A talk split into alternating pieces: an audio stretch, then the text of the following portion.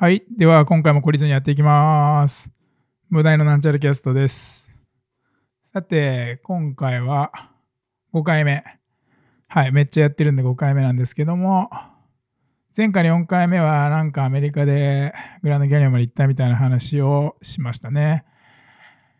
で、今日はちょっと思いついた話があって、それについて喋ってみようかなと思うんですけど、なんかあの、世の中にはいつも人のこと誘ってばっかりな人と、あのいつも誘われてる人の2パターンに分類されるような気がしませんか？例えば今聞いてるあなたはどっちだと思います？でですね、俺は完全に誘う側の人間だと思うんですよね。もう大体、もう常に誘ってる。うん。なんなら、まあ誘われないですよね。誘われないから誘うのかもしれないし、まあ、例えば集団で10人とかいたら、まあ絶対誘う側ですよね。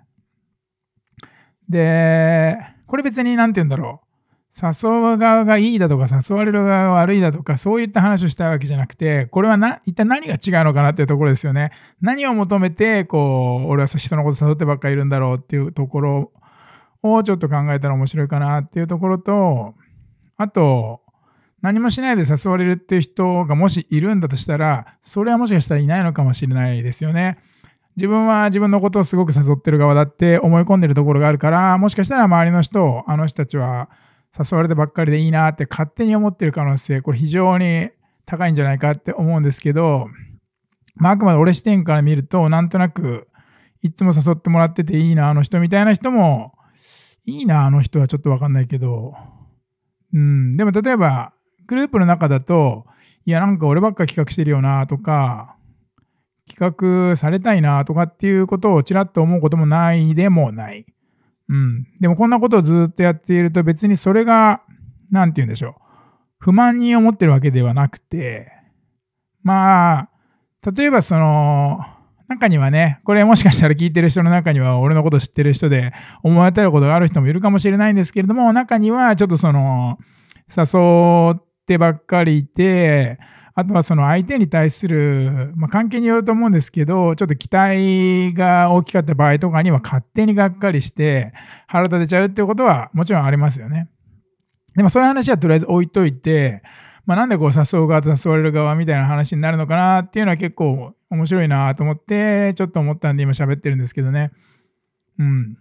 で、例えばさっき言ったように10人いたら絶対、じゃあ次集まろうぜとかで言い出すのは俺なんですけど、で、もしこの中で、あのーまあ、10人のグループをじゃあ5人5人に分けて、で、いつも声かける側の人がいない5人っていう集団になった時には、やっぱり誰かが誘う側になるんですかね。それとも、その人たちはあんまりこう活発に次のことを集まろうよとか、遊び行こうよっていうのは企画しないで消滅していくんですかね多分、そんなことはないと思っていて、ってことはあれかなこれは、あのなんかあるじゃないですか。働きありみたいな。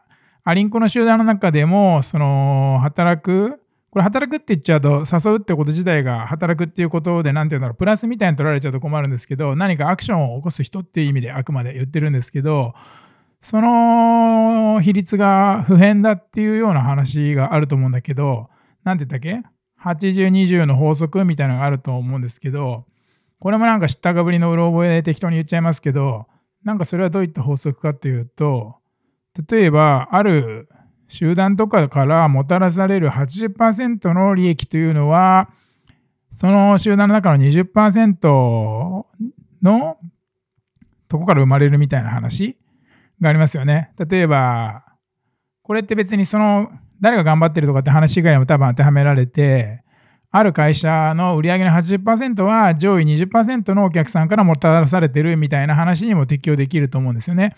で、なんかこれって同じようなことが当てはまるんじゃないかって気もするんですよね。例えばある集団で行われる イベントの8割は、えーっと20%の人たちから企画されてるみたいな、そういった法則が結局当てはまるのかなっていうような気もしてて。ってことは、あのいつも誘ううるさいやつがいないないようになったとして例えばある時ぱったり誘うのやめちゃったりしたとしても自然発生的にこの20%っていうのが生まれるのかなこれ結構実験したら面白いなと思うんですが、何しろ別にこれ嫌々やってるわけじゃなくて、あの、面白いし、またみんなと遊びたいし、それで誘ってるわけで、なんて言うんだろう。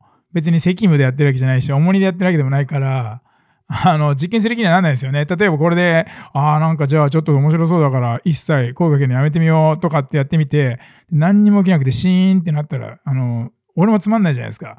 だから結局、うん。やん、そんなことはやんないんですけどね。だからまあ、たまに考えてどうなのかなとかって思いながらもまたついつい誘っちゃうみたいなのがあるんですけどね。どうなんだろうな。でもなんとなく、この、そうは思っていないし、好きでやってるとはいえども、なんか人に声かけるっていうのはある程度エネルギーがいることだったりしますよね。それがグループ内で企画することの方がもしかしたら楽かもしれないし、どうなんだろう。例えば30人に声かけて4人しか返事してこなかったらそこそこへこむと思うので、それはそれでダメか。でも1対1もそこそこ労力いりますよね。労力とエネルギー。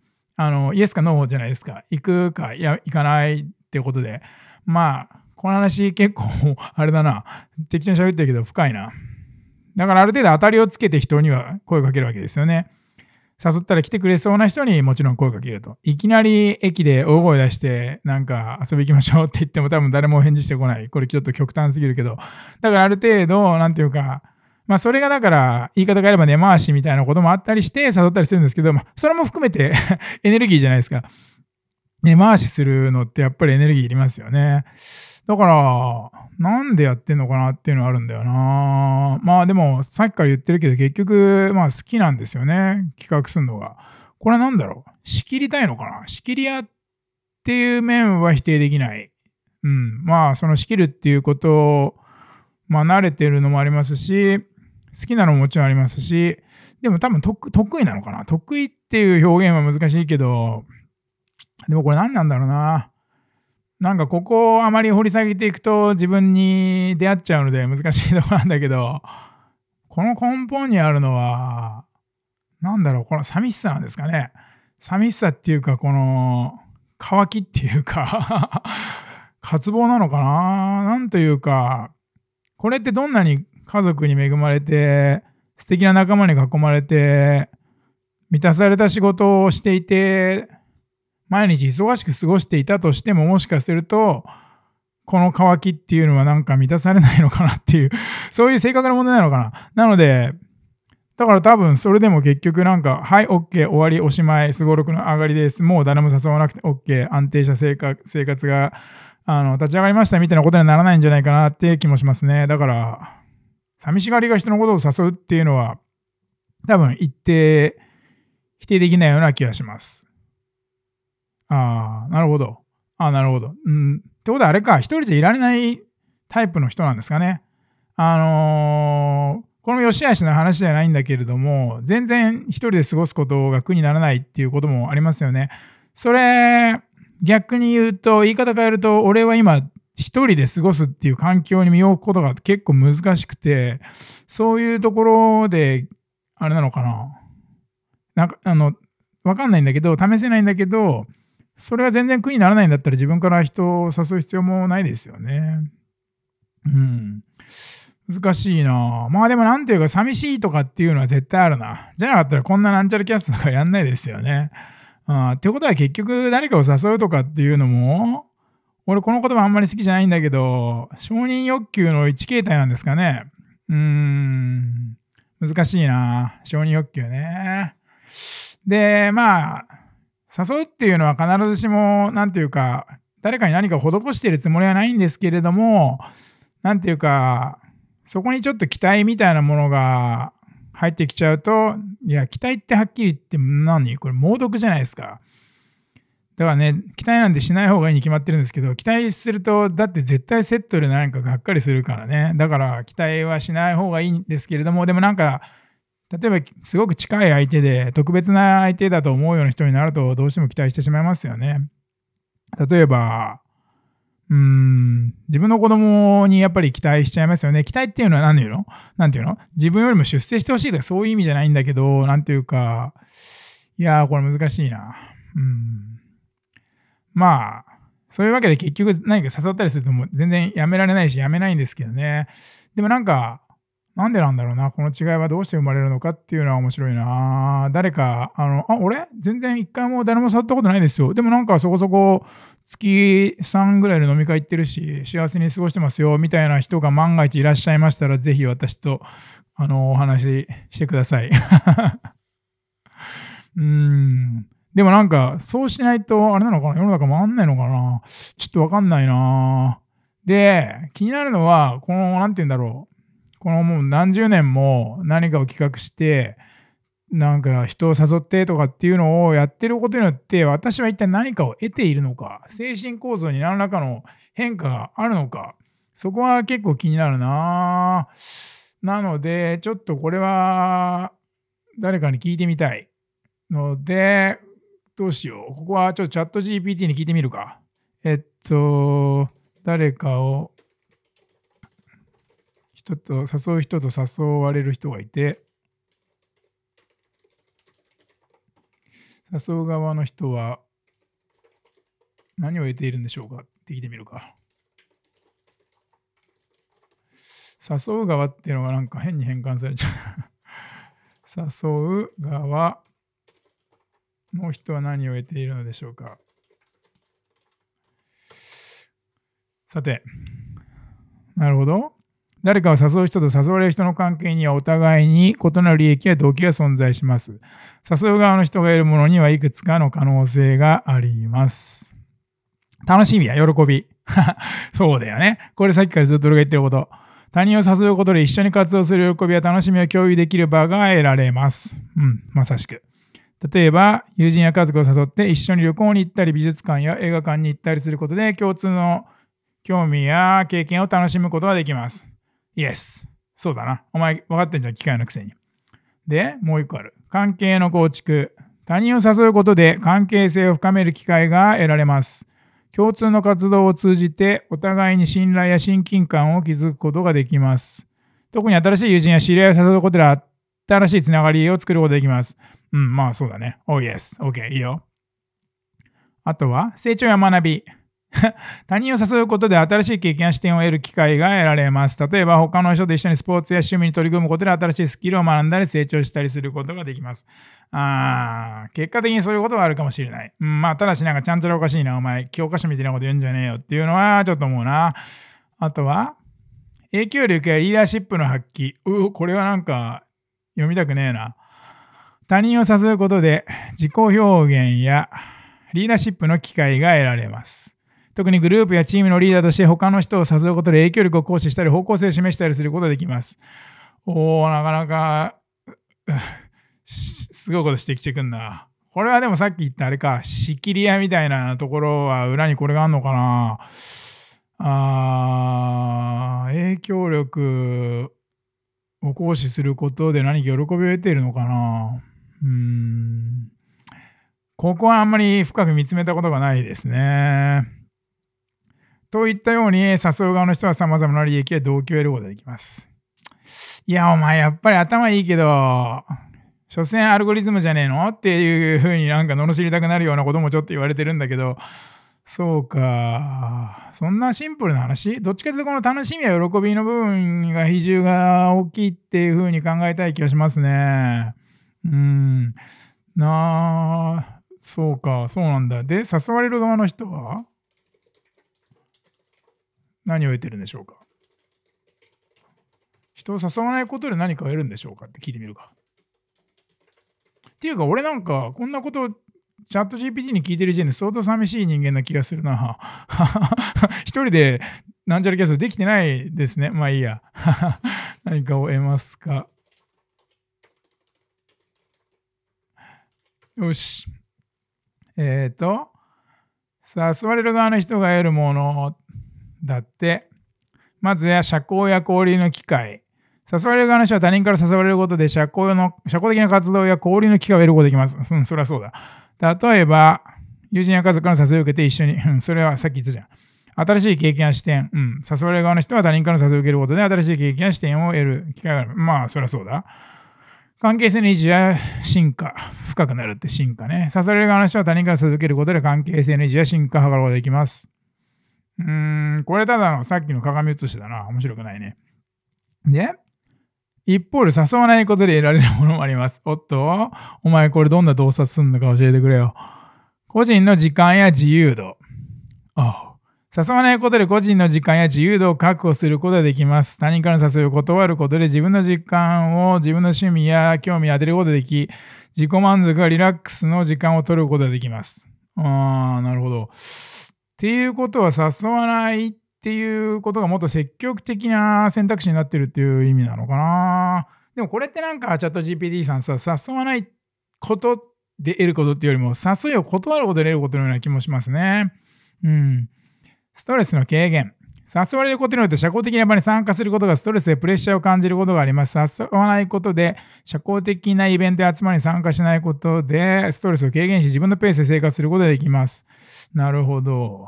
ということは、誘う誘わないっていうことは誘うというアクションを起こしていくかどうかだけの違いではなくてそもそも人と会いたくないっていうことが原因で誘わない人もいらっしゃる。はあ、なるほど。そんな人を誘っちゃってることっていうのは迷惑だったりすんのかな ああ、でも確かになんだろう、これマジで、あれですね。誰かを誘うっていうことは、誘うっていうとなんか1対1の話も出てきちゃうんですけれども、例えばなんか集まりを企画して呼ぶっていうことは、そこに来てもらう方が、その人にとってもプラスになるみたいな押し付けはあるかもしれない。ただし、なんていうの？会社の部署の飲み会みたいなことを今私はテーマにしていないかな。なんていうか、もともと同行の市で集まっていて、それでなんかじゃあ今度山行こうよとか、飲み行こうよとか、そういう話を今、そういう意味での、もともとみんながお互い、なんていうの、積極的に集まった集団での誘う誘わないみたいな話をしているので、なんかお前の言ってることよりも、さっきの80-20の法則の方がなんとなく納得いくな。で、あとは、なんかあいつ仕切りたがるから、いいや、黙ってやらしとこうみたいなのがあるかもね。なるほどね。いやー、難しい話だな。うん。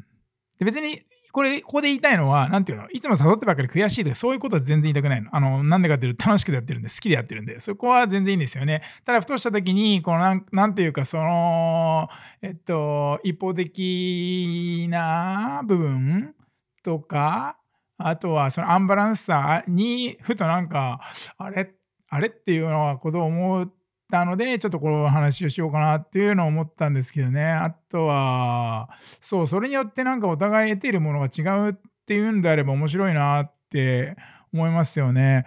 あとなんか精神構造とか変わってくるのかなっていうような興味もある。誘う側と誘われる。例えば、新構造など、精神構造で地震を防ぐみたいになっちゃった。精神構造などに何か違いが出てきますかと。えー、っと、誘う方と誘われる側の間に一般的ないくつかの精神的な違いが見られることがあります。一般的なね。誘う側の特徴、おっと これは面白いね。誘う側の特徴、自己肯定感。誘う側の人は自分自身や自分の選択に自信を持っている場合があります。他人を誘うことで自分のアイデンティティや関係性を肯定しようとする傾向があります。ああ、これはなかなか直視したくないところだったけど、否定はできない。うん。いや、これはあれですよ。なんていうの ?OK。俺が考えた飲み会に35人来てくれたぜ、やった、自己肯定マックスとかっていうことは思わないかな。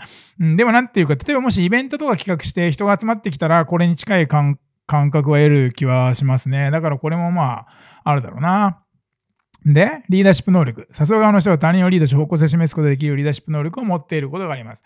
リーダーシップ能力ね。うん、まあなんか企画するの慣れてるみたいな意味をクールな表現するとリーダーシップ能力ってなるのかもしれないな。でもそれってなんか人生の役に立つの？みたいな気はする。責任感。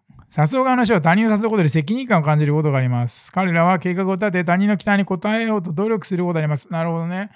でもこれ好きでやってるってさっきから言ってるけど、もしかしたら責任感みたいなことでストレスを感じることがあったりするのかなさっきからちょっとチラチラって言ってるなんか期待みたいな部分とここがリンクすると、なんていうかめんどくさくなっちゃうっていうところにつながることがあるかもしれませんね。で、誘われる側の特徴。はい。需要性。なるほど。誘われる側の人は他人からの誘いを受け入れることで柔軟性や需要性を示す場合があります。彼らは新しい経験や視点にオープンであり、他人との関係性を大切にすることがあります。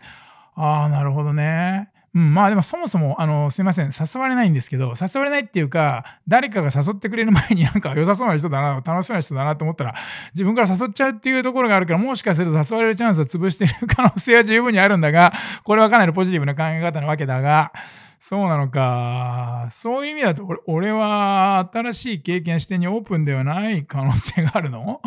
なるほどね。そしてもう一つ、独立性。そうか。他人の誘いを受け入れるかどうかを自分自身で判断し、自己のニーズや欲求に基づいて行動する傾向がありますので、独立性を保つことが重要であると考えている場合がありますと。なるほどね。なるほどね。うーん。まあでもせっかくこんな風にきちんと答えてくれて反論しちゃって申し訳ないけど、別になんか俺だって人を誘う時にはなんか自分自身でこの誘いが面白いかどうかっていうことを判断しておりますが、なるほど。面白いな。いやー、でもこの話はあれですね。まあでもまあいいんですけど、どうせこれではまたすぐなんか誰か誘っちゃうんですけど。ねうん。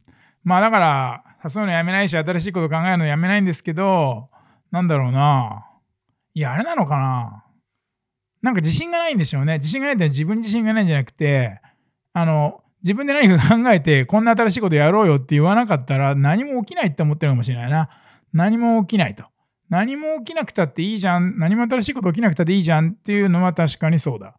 ただ、ああじゃあ何も起きないことがつまんないと思ってんのかな。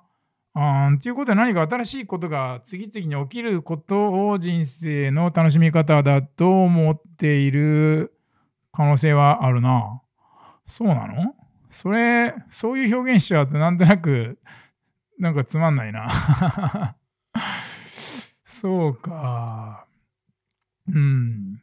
そうだよな。でも何かを得てるんでしょうか。うん。でも誘って人が来てくれて楽しかったら100%何か得てますよね。だからそういうことだよな。結局なんか誰かが誘いに応えてくれてるっていうことが一番大きな報酬なんだろうな。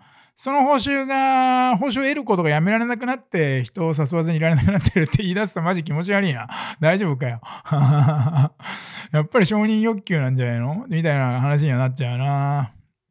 うんで、80、20の法則ね。なるほどね。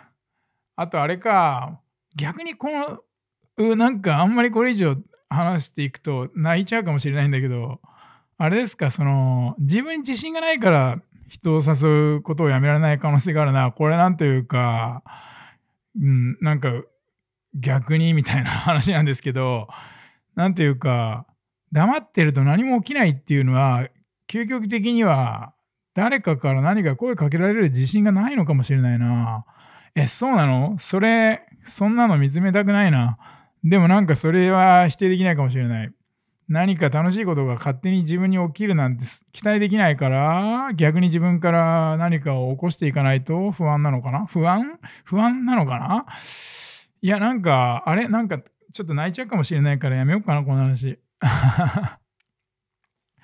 というわけで、ただ、このチャット GPT さんがさっき言ってましたけど、なんていうの、重要性が培われるとか、オープンであるとかって言ってますけど、私も全然100%マックスオープンなんで、あの、おい、なんかお前寂しそうだなって言って誘ってくれたら、あの、尻尾を振っていくっていうところだけは、ここでちょっと大きな声で言っておこうかなというのはございます。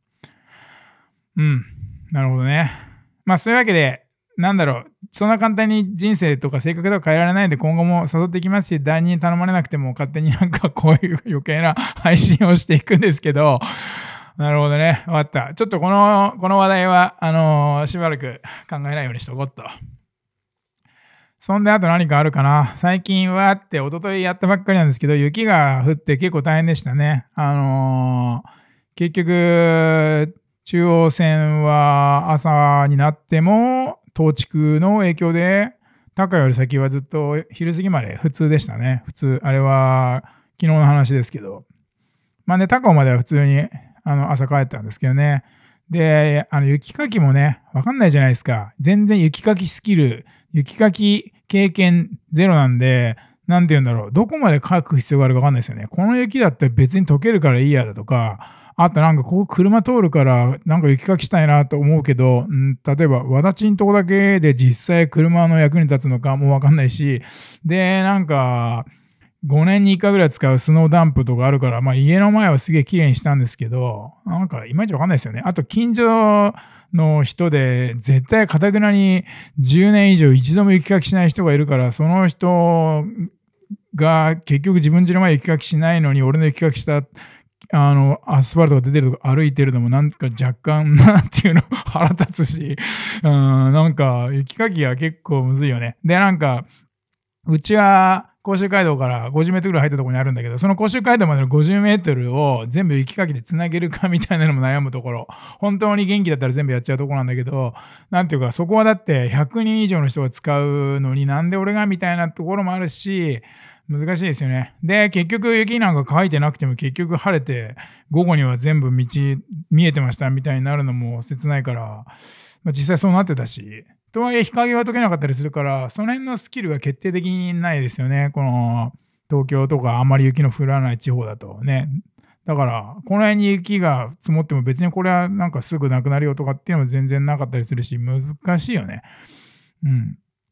で、まあ雪はいいとして、あとあれか、ちょっと今週末に、その桐生堀マラソンっていうマラソン大会があって、ハーフマラソンなんですけどね、それを走るので、週末はその桐生に行こうかなと思ってる感じですかね。桐生はあの生まれたとこなんですけど、小学校低学年の時に、あの夜逃げして 起きたら東京にいたみたいなことがあったんで、結構成人してちょっとぐらいまでは桐生出身というか、あの田舎があるっていうか、っていう話はしなかったようなことがあって、まあもちろん小学校の時とかはその経緯は親に言わない方がいいって口止めされてたし、だからなんていうか、東京生まれだとは言わないんですけど、なんとなく出身は東京ですよ、ごにょごにょみたいな 雰囲気であれしてたんですけど、この話も結構面白いんで、あの、まあ、こうやってあっけらかんと、いや、俺お逃げしたことあるんだよね、とかって言えるようになったのは多分、10代後半過ぎてからだと思うんですけどね、この辺もなんか、その、うちの親父行かれてたっていう話をちょっとほのめかしたと思うんだけど、あの、親父の面白いエピソードの一つではありますけどね。まあ、そういうわけで、えー、はい。そうだな。なんとなくちょっと胸にもやもやっとしたものが残ってしまったな。やっぱりその、誘う誘わないの話で、うん、なんだろうな。寂しいんじゃん、お前みたいなのに直面してしまったあたりで、なんとなく若干気まずくなってしまったので、今日はこの辺にしようと思います。次は、なんか、バカバカしく誰でも爆笑できるような話があればしたいですけど、そんなの思いつくかなということで、それじゃあまた。